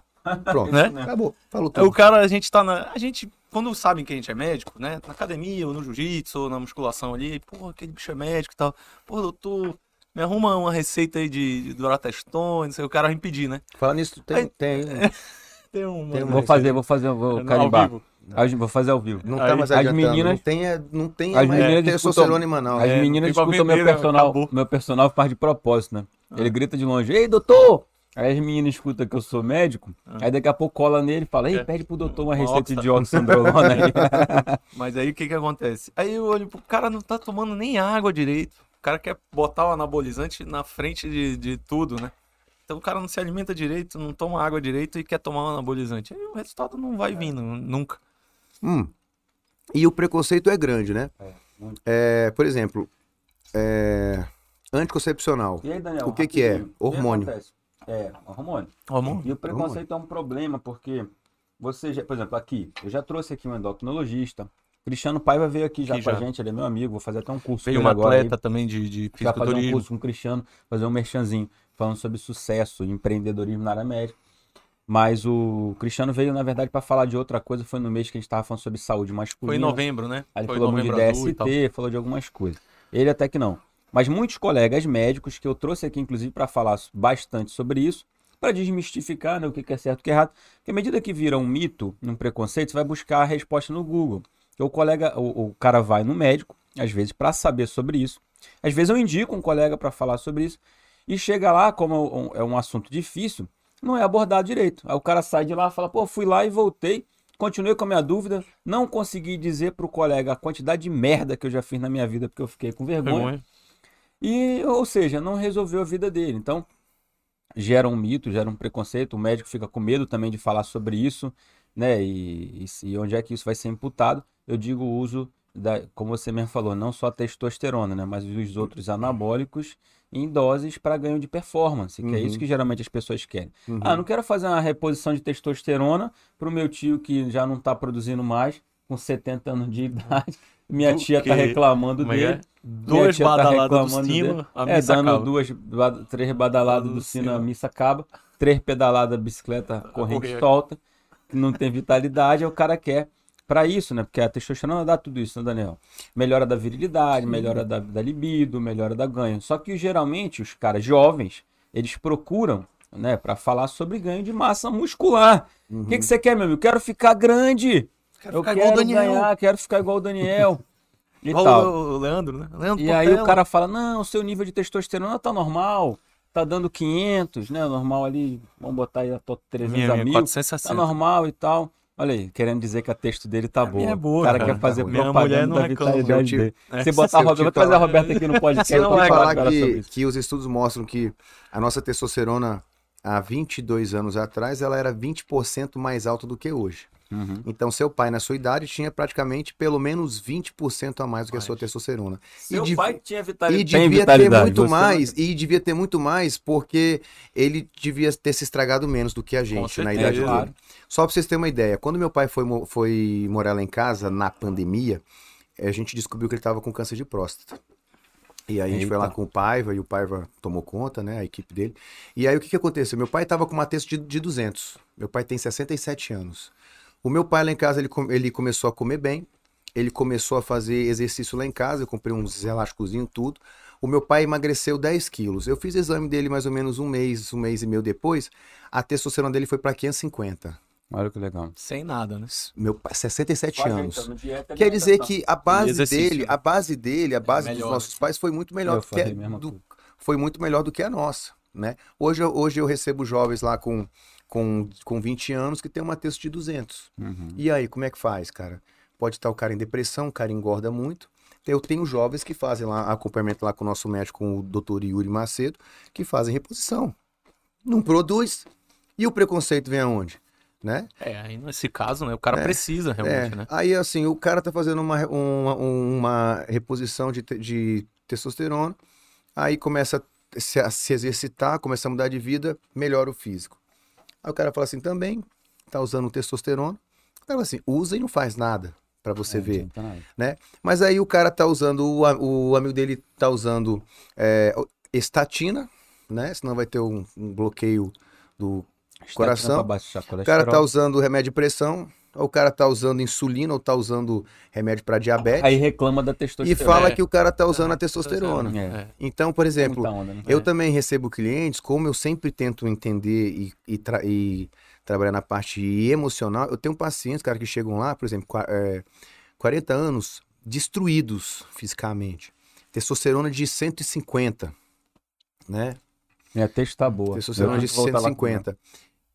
Cara, mesmo ele melhorando, mesmo ele comendo, assim, ele tem dificuldade de ser introduzido no processo porque ele não tem a energia da testosterona. E o médico tem indicação clínica para fazer. E aí, como ele vai com o médico, às vezes ele fica com medo. Aí o médico assim: vai lá com o Daniel, conversa com ele para ver o que, que ele te aconselha. E eu falo pro cara, falo assim, irmãozão, esse seu nível de, te- de testosterona, a sua qualidade de vida é muito ruim. Tudo que você não tem vontade de fazer está muito ligado à sua baixa hormonal. Dá uma chance, sai do buraco, vive, respira, né? E Abre o- a mente, né? abre, então aí o cara começa a fazer, aí passa dois dias, liga a mulher do cara pra mim, Feliz. pra né? agradecer, e o cara me liga, bicho, obrigado porque você mudou a minha vida. Então a reposição hormonal, ela salva vidas, salva casamento, salva relacionamentos, tanto homem quanto para a mulher. Achei- Ou pode estragar também. né? É, o ou Cristiano, pode estragar o Cristiano casamento. quando veio aqui, contou uma história de que teve uma esposa que ligou e falou: Meu, Ei, doutor, não dá pra dar uma diminuída aí, não? Esse Não rapaz não mais me deixa em aguentando. paz. Mas porque ela não fez com a doutora Sinamor e o. É, a doutora Sinamor mandou mensagem aqui É, no, porque- no não chat. fez o tratamento dela também. Se Sinamor, ela nossa acompanha. É, ela tá Mandou um abraço pra gente ti. aqui Ah, um, um abraço pra ela e pro Alex, meus Se doutores. ela, É. se ela tivesse tá. feito lá o Afrodite. É, se ela tivesse feito o curso Afrodite da doutora Simone Lamor, tivesse também ajeitado, ajustado né, os desequilíbrios e tal, o equilíbrio hormonal dela, aí com certeza ela tinha acompanhado também. Inclusive, o da Sinamor, acho que é um dos episódios que tem mais visualização nossa aqui, cara. A é gente porque lá- tem uma foto dela na, na É, capa, não é a nossa, né? não é a nossa. É, é porque ela Se mexe tivesse com, uma foto minha. ela mexe com algo curioso, cara, e ela mexe com a sexualidade. Sim, claro. E o ser humano é sexualidade. Uhum. Só que muitas pessoas ali, elas, Também elas ficam esse- quietinhas em relação a Quietinha, isso. mas abre o YouTube. Fica quietinha em relação a isso, mas clica lá no YouTube pra assistir, porque é uma coisa que é. É, não, mas assim, hoje É o que acontece, olha, eu vou, eu vou falar para vocês. Eu acho que, vamos lá, de 100 pacientes que eu, que eu atendo, vamos falar, 80 pacientes têm problemas hormonais. Tá? Então, hoje a baixa de hormônio, tanto para homem para mulheres, é grande. E para muitas mulheres é pior ainda. Até porque as que já usam anticoncepcionais já têm ele muito baixo. E a mulher hoje está tendo vários problemas hormonais, Uhum. se- ovário policístico, é, aquela outra que está com Endometriose. está forte, né?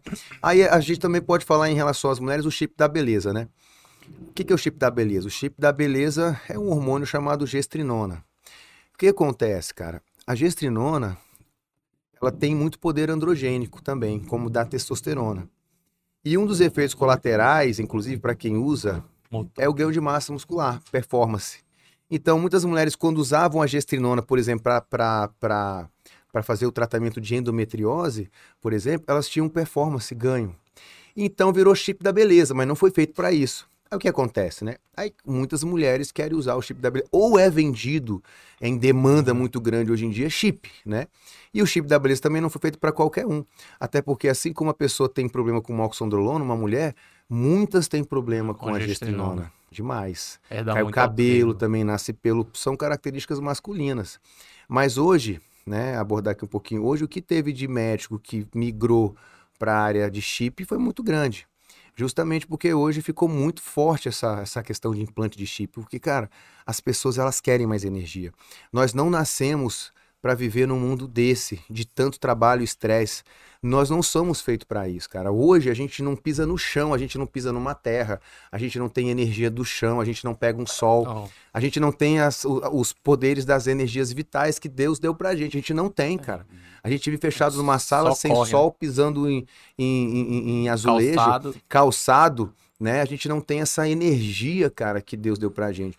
Então, o nosso corpo, o que, ele faz, cara? Ele se desgasta, né? E o estresse vem junto, traz ansiedade e traz depressão, Depressão. traz tudo, cara. Eu trabalho, eu trabalho diretamente com isso. Vocês não têm noção, assim, o tanto que eu fico que eu fico feliz quando eu vejo a melhora, não da parte física, a parte física é a parte mais fácil, mas a melhora de mindset, a melhora de hábito, a melhora de estilo de vida. Você pega um cara de 50 anos que não conseguia brincar com a filha, e isso mexeu com ele, ele foi lá, cara, um ano treinando, mudando, mesmo na, mesmo na dificuldade, ele começa a se vencer, começa a gostar do processo, ganha um estilo de vida novo e, cara, obrigado, meu irmão, porque hoje eu brinco com a minha filha.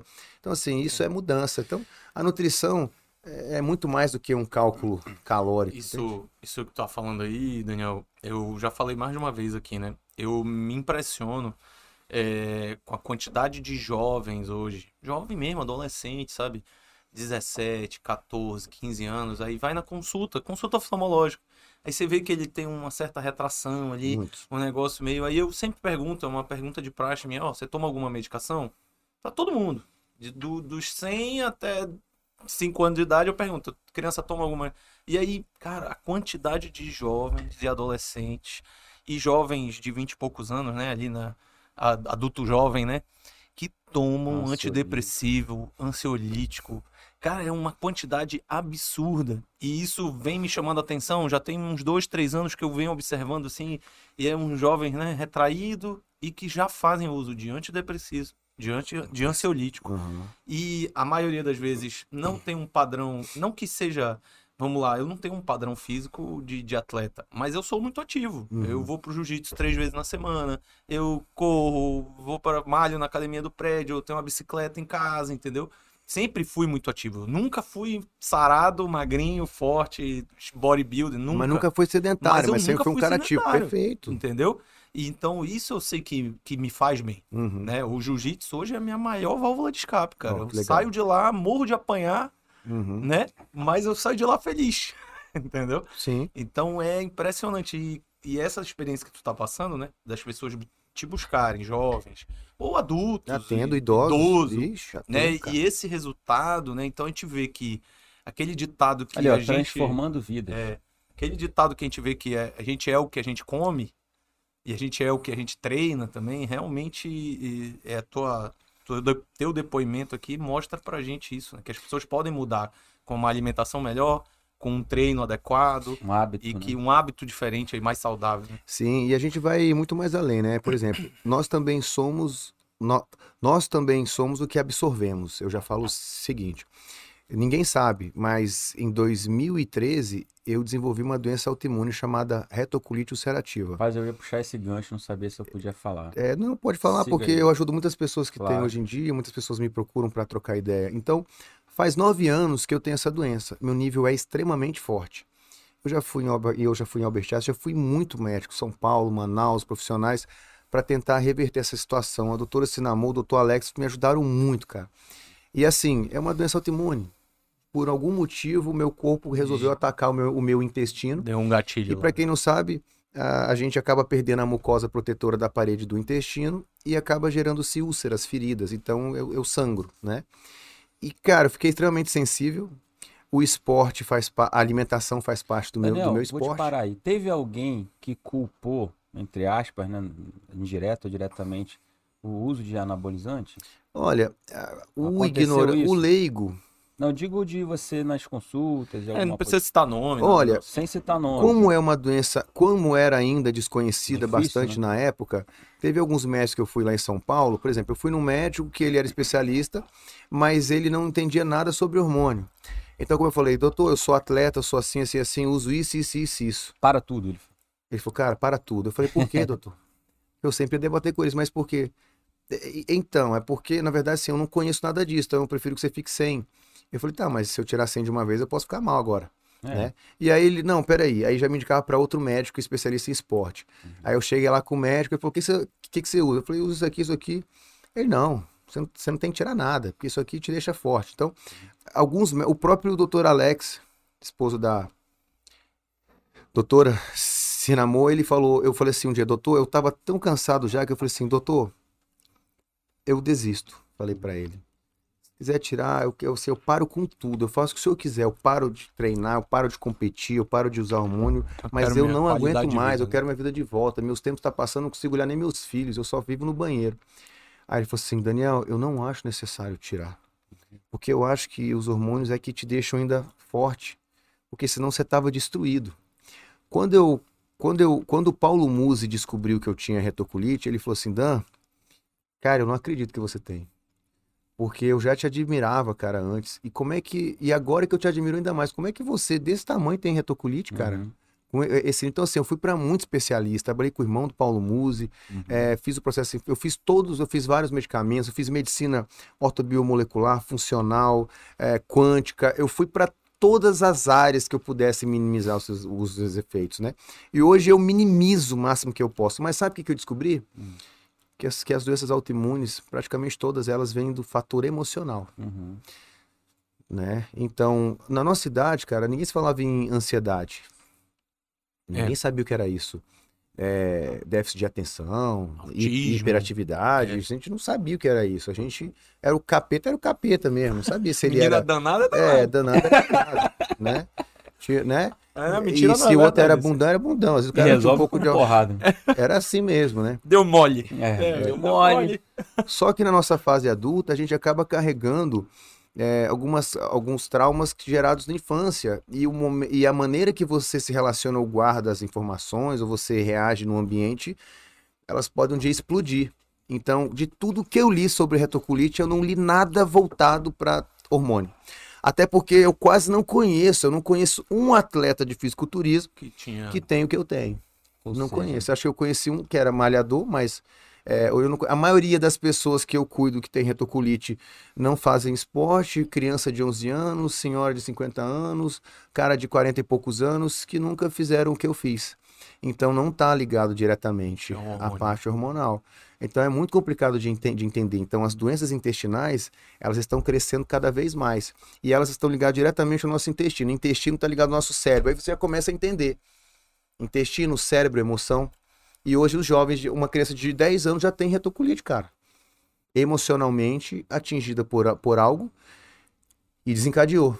Doença de Crohn, síndrome do intestino irritável, fibromialgia, cara, lupus. Hoje é doença autoimune em cima de doença autoimune. E todos os cursos que eu fiz relacionados ali à questão de, de autoconhecimento, de hipnose, cara, tá muito ligado à parte emocional. Pessoas já foram curadas só pela só quando se foram tratadas ou até fizeram um- uma hipnose clínica. Por exemplo, quando eu fui fazer um curso Chegou de aí no hipnose João de clínica, Deus, não? não, não conheci. Só, é só pra da Deus. Não. Eu fui num curso e, eu, e o cara fez comigo uma PNL. Olha só, tanto que é impressionante. Eu tava sangrando. Fui no curso, sangrando.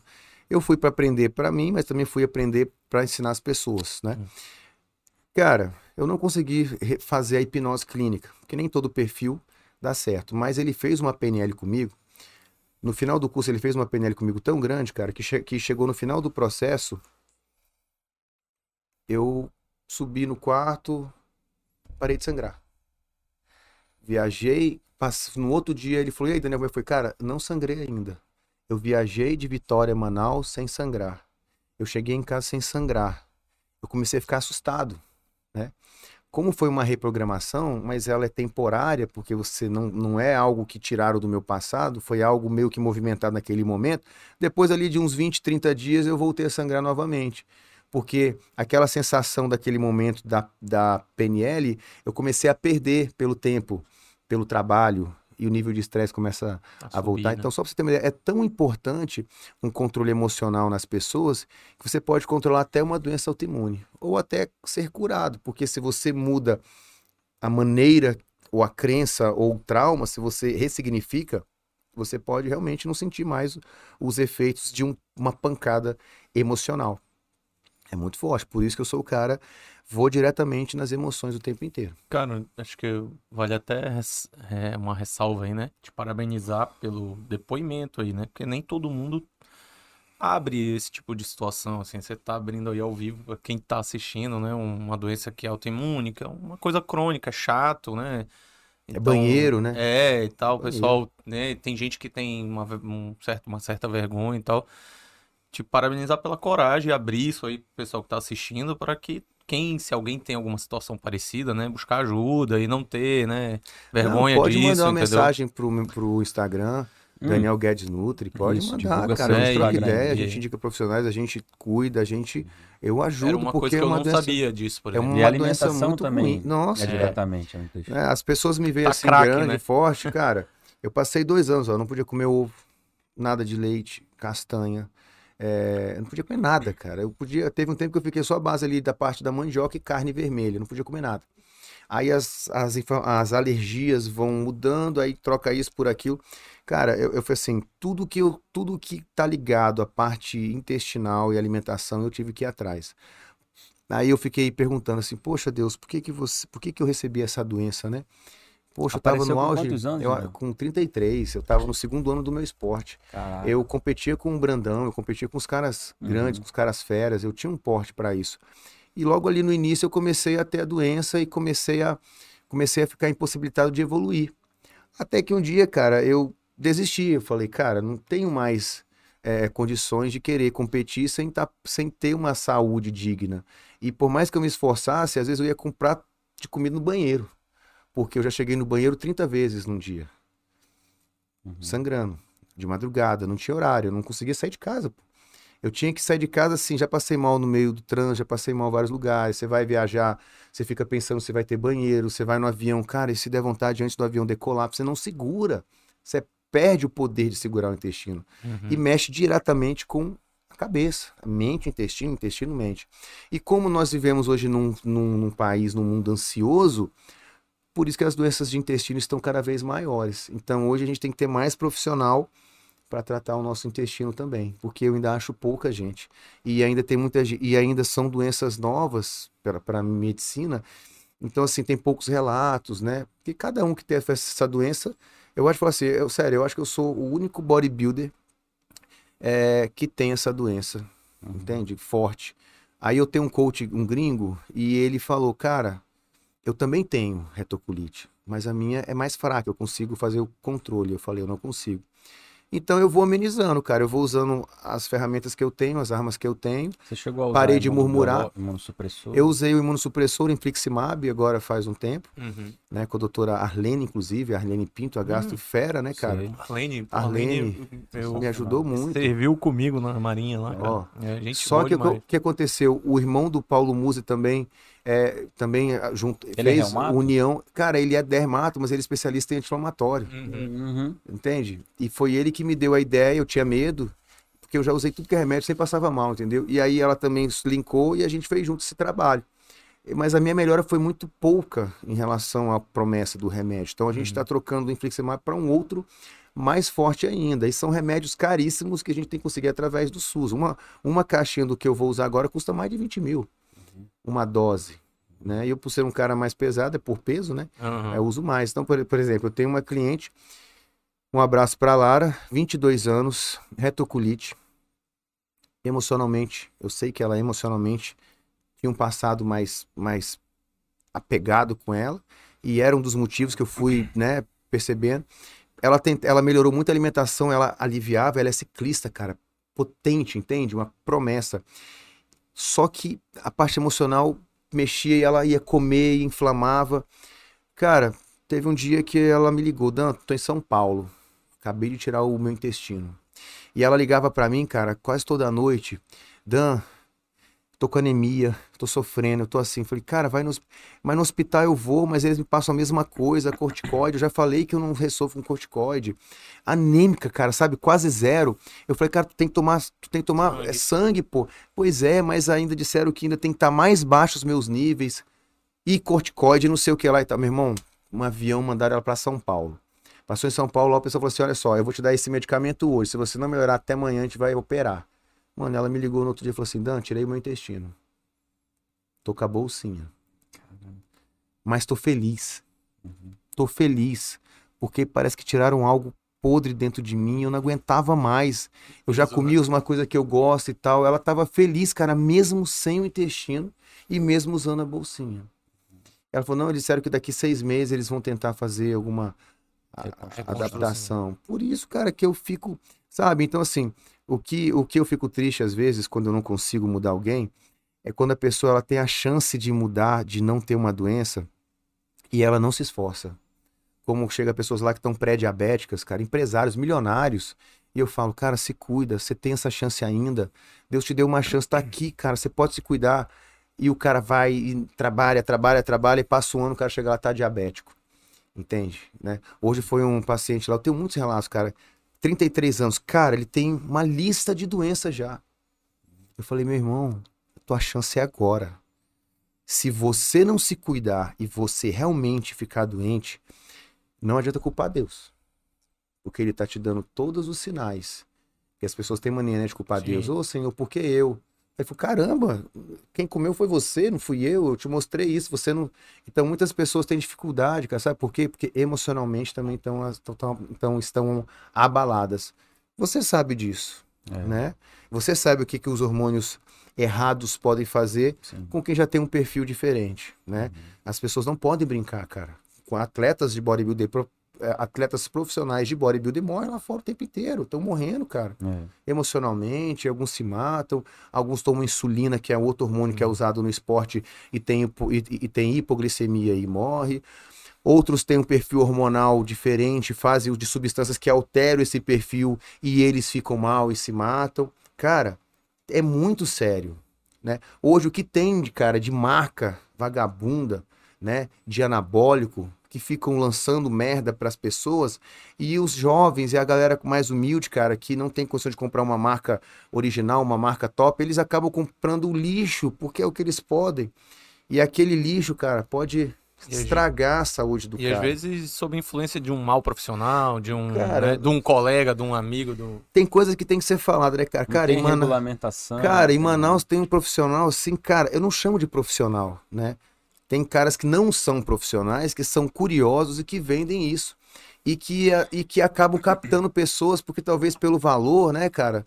Pra, né, o que o cara quer se Barato. preparar, mais barato. Cara, matando pessoas, pô. Matando, pô. Enfiando substância, entende? Né? A, a pessoa foi competir, cara, passou três dias, morreu. É mesmo. Porque ela, é sério, pô, ela veio de internado de um corona. Você não tem noção, é tanta loucura, cara, que o cara postou. Conta esse caso aí. O cara postou, não vou falar nome não. Não, Sim, sim, o sim. cara postou, relatando assim: vocês, como ela ganhou o campeonato depois de ter ficado internada por causa de corona, insuficiência renal, papapá e tal. E o cara fez um protocolo com ela e o cara falou que Deus deu aquele protocolo pra ela. Deus foi tão bom comigo que ele me deu um protocolo assim fantástico e em 20 dias eu preparei e coloquei ela daquele jeito e não sei o que, não sei o que, não sei o que. Protocolo, um monte de Um hormônio protocolo com diferente. diurético e não sei o que. Mano, ele falou que ele recebeu um, uma- Divino. um, um E o divino, um cara é protocolo médico, divino. ele é só atleta? Nada. Nada. Nada. O cara fala que é nutricionista, biomédico, não sei o Não, que, não é não, nada. não é nada. Tudologista. Tem um diploma. Nunca fez, não tem nenhum diploma. Uhum. E era a mulher dele. Que isso? Era a mulher dele, pô. Uhum. O que aconteceu com ela dias depois do, do campeonato? Morreu. Caramba. Devia ter o quê? 25 anos, 23, Tá 25 anos. Então, é muito sério. Porque, assim, exi- existem outras substâncias, como, por exemplo, Potenai, que é uma substância veterinária, Hum. ali prima da fetamina, saca? Que te dá agressividade. Cara, tem gente que só usa treinando isso. Tá então, louco. assim, hoje o esporte virou uma coisa assim muito bagunçada. Eu vou treinar porque, porque eu curto. O cara vai treinar só se ele tomar uma Hum, Potenai. A Potenai gera, gera agressividade, o cara chega em casa, e bate na mulher, É, bate no filho. né? bate no filho. Nesse, tu, tu entrou nessa, nesse assunto aí, como é que é, é essa situação? Como é que é abordado isso dentro do esporte aí? Voltando pro esporte um pouco, né? Cara, o esporte fisiculturismo, ele não tem, ele não Tem tem, um- não tem né? uma faculdade, digamos, né, cara? Uhum. Então ele veio, ele veio muito de- do, do, do empirismo, de testes, né, cara, de, de prática, né? Mas já existe pós-graduação em bodybuilding coach. Eu já trouxe duas pra cá, Uhum. onde profissionais tiveram que se tornar atletas de fisiculturismo, todos, para poder fazer uma pós, para sentir os relatos. Por isso que eu falo o seguinte, cara, eu já, Daniel, o que que você já usou? Eu já usei tudo Uhum.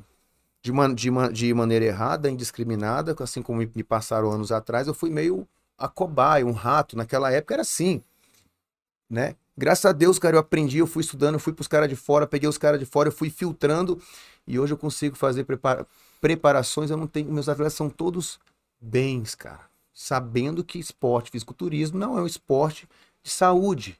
Porque não é porque o cara tem um físico seco e grande que ele é um cara saudável. Porque muitos deles estão doentes, estão sobrecarregados, fígado, rim. Sim. A gente tem que falar isso. O esporte, ele não é só essa beleza. Quem se mete nele tem que estar ciente de que você está correndo risco. É assim que funciona, pô. Não dá para falar. Entende? Agora, tem como preparar um físico atlético com mais cuidado. Tem, hoje tem médicos no Trogos, os caras são feras, que ali controla tudo bonitinho. Não, você não pode usar isso daqui, porque vai dar merda. Tem- Entende? Sim. Não, não, cara, não. Acho que dá pra fazer e controla. Então, assim, tem que tomar cuidado, cara, porque é um esporte que atrai, atrai muito, atrai muito garoto. Você sabe que a gente jovem, a gente não tem medo. Então a gente acaba, não tem medo. A gente só pensa no resultado final, a gente não, não tem medo, né? E hoje, como um cara mais velho, que já fez de tudo no esporte, que conhece todos os efeitos colaterais, eu tenho respaldo para falar para as pessoas, sim, tomarem cuidado. É um esporte legal? É. Pô, mas assistam ali, cara, Renato Cariani. O cara dá dica pro cara comer. O cara dá dica pro cara treinar. O cara dá dica para muita coisa, pro cara ser saudável.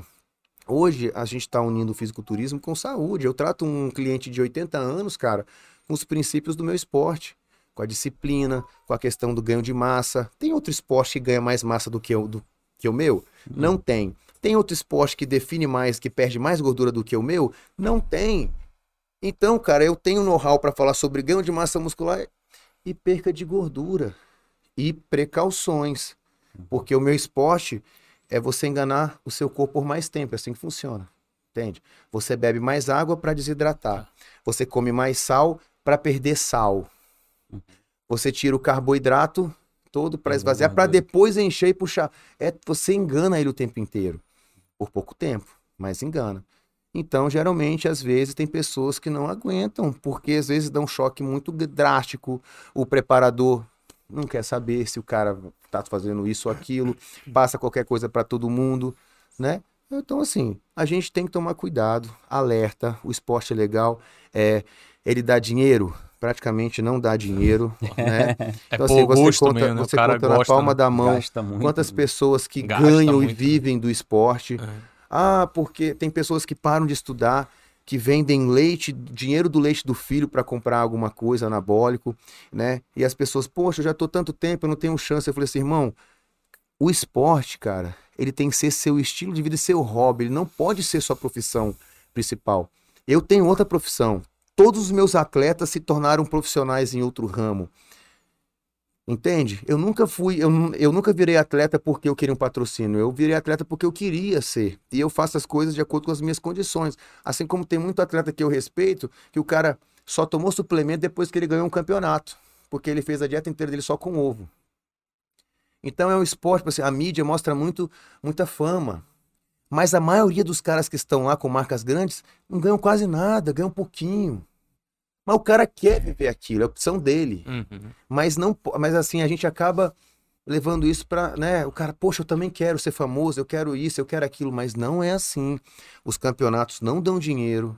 Você tem que virar um atleta profissional para você competir com os profissionais, porque o campeonato profissional é o que talvez dê um dinheiro que é, insegui- é insuficiente para você pagar uma, uma preparação. Então não eu levo sustenta até o próximo, né? não. A eu competindo ou não, eu tenho meu estilo de vida.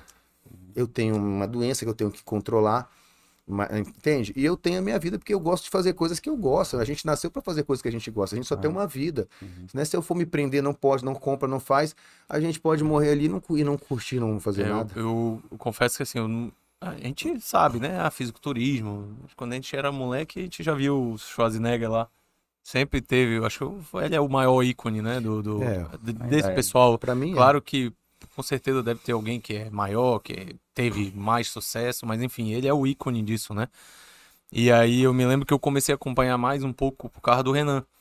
O Renan, ele é mais ou menos, ele é um pouco mais novo que eu, mas a gente tem muito amigo em comum. Uhum. E hum, cheguei a conviver um pouco com ele, assim, encontrava nos lugares e tudo. E, porra, quando o Renan ganhou lá o, o Arnold Class lá Uhum. no Rio, né? Foi Sim, Rio. que foi presenteado pelo Arnold. É, porra, pegou o troféu da mão do, do Schwarzenegger e É. tal, assim, acho que foi um, que deve ter, não, posso estar falando besteira, foi o quê? Um- acho que o, um atleta amazonense mais longe chegou aí, Naquela época, sim. Uhum. Naquela época, sim.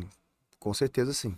legal. Foi um campeonato, o Renan, ele Tu, foi já, tá- tu tava com ele lá na época? Eu tu já era preparava ele. Eu É. preparo o Renan desde quando ele era jovem. É, Desde quando ele estava em Tabatinga ainda. No exército, militar. né? É. Tá aí um exemplo, gente. A gente tem que fazer, a gente tem que falar exemplos. Por que, que o Renan parou de competir? Um grande atleta. Quem conhece Renan Exposto, gente, procure ele aí. O físico do cara é sinistro. O cara tem uma genética incrível, uma disciplina incrível. Porque além do esporte ser um esporte da genética, ele também é um esporte da mente. Então, às vezes, o cara pode ter a melhor genética do mundo, mas talvez não tenha a melhor mente para suportar o processo. o processo é ruim, né, cara? Então o Renan ele, ele, ele deu um tempo no esporte pelo, pela dificuldade de absorver o processo. E é tão complicado, cara, porque o Renan é um cara bonito, que tem um físico realmente estético, que venderia por qualquer marca, né? Mas aí tem a questão um pouco do Estado, que a gente tem essa desvalorização um pouco por estar longe das, do, do centro. E, cara, nunca conseguiu patrocínio de respeito, nunca conseguiu. E ele é advogado, ele falou assim: meu irmão, Vou trabalhar se eu na virar profissional, que ele bateu na, na porta porta. várias vezes, Foi pro Mr. Olímpia lá, né? é, ele falou assim, cara, se eu virar profissional. Aí teve um dia que ele falou assim, Dan, eu vou parar. Tava duas semanas de um, de um campeonato, que ele quase ganhou o Pro no outro. Eu falei, por quê? Cara, na, na verdade eu apoiei na hora, né, cara? Porque ele era um cara bastante difícil de se, de se lidar no final de preparação. Porque ele tinha dificuldade de perfil de comportamento, ele ficava extremamente estressado, não percebia, ficava grosso, né? Ele falou, Dan, porque assim, ó, minha vida tá passando, eu trato mal meu pai, eu trato mal minha mãe nesses tempos. E se eu virar um atleta profissional, vai continuar a mesma coisa, é o mesmo processo. E eu vou parar. Cara, eu apoiei ele na hora. Pessoal, por que, que você deixou ele desistir? Falei, cara, nada, eu apoiei ele, tá certo sim. Eu sei o que ele passa, é difícil pra ele, é difícil pra gente que é amigo do cara, entende? Então nem todo mundo tem um perfil, o cara se cobra muito, é muito exigente, né? Então assim, nem todo mundo nasceu pra ser atleta de fisiculturismo. Pode ser um atleta sem ser competidor, porque o físico dele, se ele, se ele voltar hoje realmente fera, é capaz ele ainda ganha. Mas quando se fala assim, competição, substâncias, trembolona, por exemplo, algumas coisas mexem com o nosso sistema nervoso. E quando você tem um perfil, ou se você é deprimido, você pode ter problemas até de suicídio. Se você é um cara explosivo, você pode ter problemas de violência. Entende? Você pode, né? E aí o que que acontece? Para, cara. A gente tem que saber a hora de parar, né? Então, amantes do esporte, eu sou apaixonado pelo fisiculturismo, mas a gente também tem que ter cuidado. Cuidado com quem lida, cuidado com o preparador, cuidado com quem é o coach, pesquisa, vai na internet, vê quem ele preparou, o que, que ele fez, a história do cara, se o cara tem índole, se o cara tem princípio, se o cara tem caráter, porque a maioria da- das pessoas bota uma máscara na internet, fala um monte de merda, a garotada vai lá e assiste. Porque tá, to- tá todo mundo muito, muito preocupado não em como é que come ou não como é que treina, mas o que que toma. Porque sempre que acham que tomar é o atalho. Na verdade, não é o atalho. O atalho é o básico. O que, o que, o que, que é o fisiculturismo? Ele é o esporte da musculação. É a Fórmula 1 da musculação. Então o cara tem que ser primeiro bom de corrida. O cara tem que ser bom de musculação. E para você crescer na musculação, tu tem que comer. Porque os alimentos é que constrói seu físico. A musculação gera demanda, os alimentos constroem. E o anabólico potencializa o processo. As pessoas invertem. Primeiro os hormônios e de- aí fica tudo, né, fica sobrando no seu corpo, fazendo efeitos colaterais, para depois o cara aprender a treinar mais ou menos, porque também não quer sofrer, e depois para comer mais ou menos, porque é o que dá. E pessoas perdem família, perdem esposa, perdem emprego, perdem dinheiro, porque são completamente envolvidos com o esporte, porque acham que no futuro eles vão conseguir ter alguma coisa dali. E eu, como atleta profissional e nutricionista e preparador de atleta, eu falo: coloquem a sua vida em primeiro lugar, façam seus planos como se não tivesse o esporte. Se der certo o esporte, beleza. Se não, você tem sua profissão, tu tem tua faculdade, tu tem seu trabalho, tu tem sua família, né? E assim eu deixo um abraço aí pra todo mundo. E um abraço aí pra galera do Instituto, Dan, Dan, Acho do que Instituto foi Daniel o, Guedes. foi o podcast que eu menos falei, né, É, Felipe? graças Ano a dele, Deus. graças a Deus. Não, não, mas eu Né? falei mais Mas que ele. É, ele ótimo. falou mais. Primeira vez que eu falo mais com o Alex. Ele tava com medo, tava É, ele conheço- com fome. Eu conheço o Daniel e as histórias deles cativam bastante, são bem, Muito bem legal, muito legais legal, e tal. Então, Eu tenho muita história. é, Muita que você não tem noção. Eu passo três Cara, dias falando de eu, história. eu fiquei pensando aqui, se botar o Daniel e o Cristiano Paiva aqui, Já a gente era. vai embora. Eu, e gente tu vai embora, deixa os dois aí. aí conversando. Que o Cristiano também Mas- tem história demais, né? É, muita história, Meu muita amigo, história.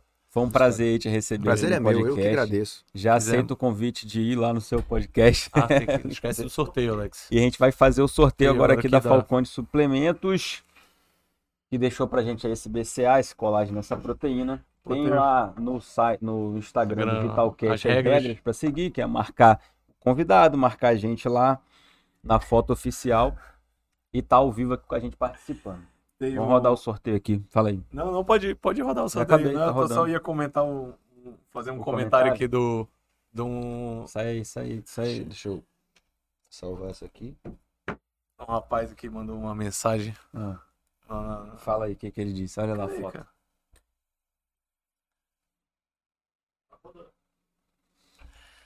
Tá rodando aqui o sorteio. Cadê o ganhador? Pô, nunca consigo ver esse negócio. Vanúzia. Lanúzia. Lanúzia. O cara mandou aqui. Lanúzia, parabéns. Ah, O cara mandou zoando, né? A gente vai. Quero fazer meu primeiro ciclo. Devo A consultar a mandar. Anvisa? Ele perguntou vai, antes vai. aí, eu vi. Foi, é, mas foi mais cedo. Um amigo meu, é não vou citar o nome dele, É não. é amigo. Eu vou falar o nome desse. Malandro. Entrou aqui pra É. falar merda. Quero... Tem que consultar a Anvisa? Seu Porra, puta. Diogo. Quero fazer meu primeiro ciclo. Ele já fez um monte. Vários. Quer fazer Tá funcionando? É, tá, o cara tá forte pra caralho. mano. Parabéns aí à ganhadora do kit de suplementos aí da, do- da Falcone, Lanusa. Agradecer, Entrar né? em contato, a gente vai mandar mensagem pra você aí pra dar um jeitinho de a gente entregar o kit. Obrigado aí, Daniel. Quer falar mais alguma eu que coisa? aí? agradeço. Não, só quero que vocês geral. Continuem fazendo esse podcast, porque ele é muito informativo, ele é vital, Uhum. né? Parabéns. Os. Osse. Eu acho que as pessoas precisam se conectar realmente com pessoas Uhum. e cada história ela se, ela se, ela se conecta com alguém. E se a gente, no podcast desse, se a gente pelo menos influenciou ou mudou a vida de uma pessoa, a gente já fez o nosso Já trabalho. fez o nosso trabalho. certeza, Isso aí. Daniel. Parabéns. Obrigado. Obrigado. Obrigado. A gente que agradece aí. Tamo junto. Vitalidade. Os. Obrigado. Deixa só ele dar o, o Eu já tchau quero aí. ir ao banheiro de Tu também? Porra, É, eu já Vocês eu estão não bexiguinha. fui. Eu, eu não sei o que, que eu bebi, cara. Já? Foi embora? Ele falou que ia mijar, mas depois que ele disse que tem essa retocolite, eu acho que ele Não, pior que não foi política, era apertado mesmo.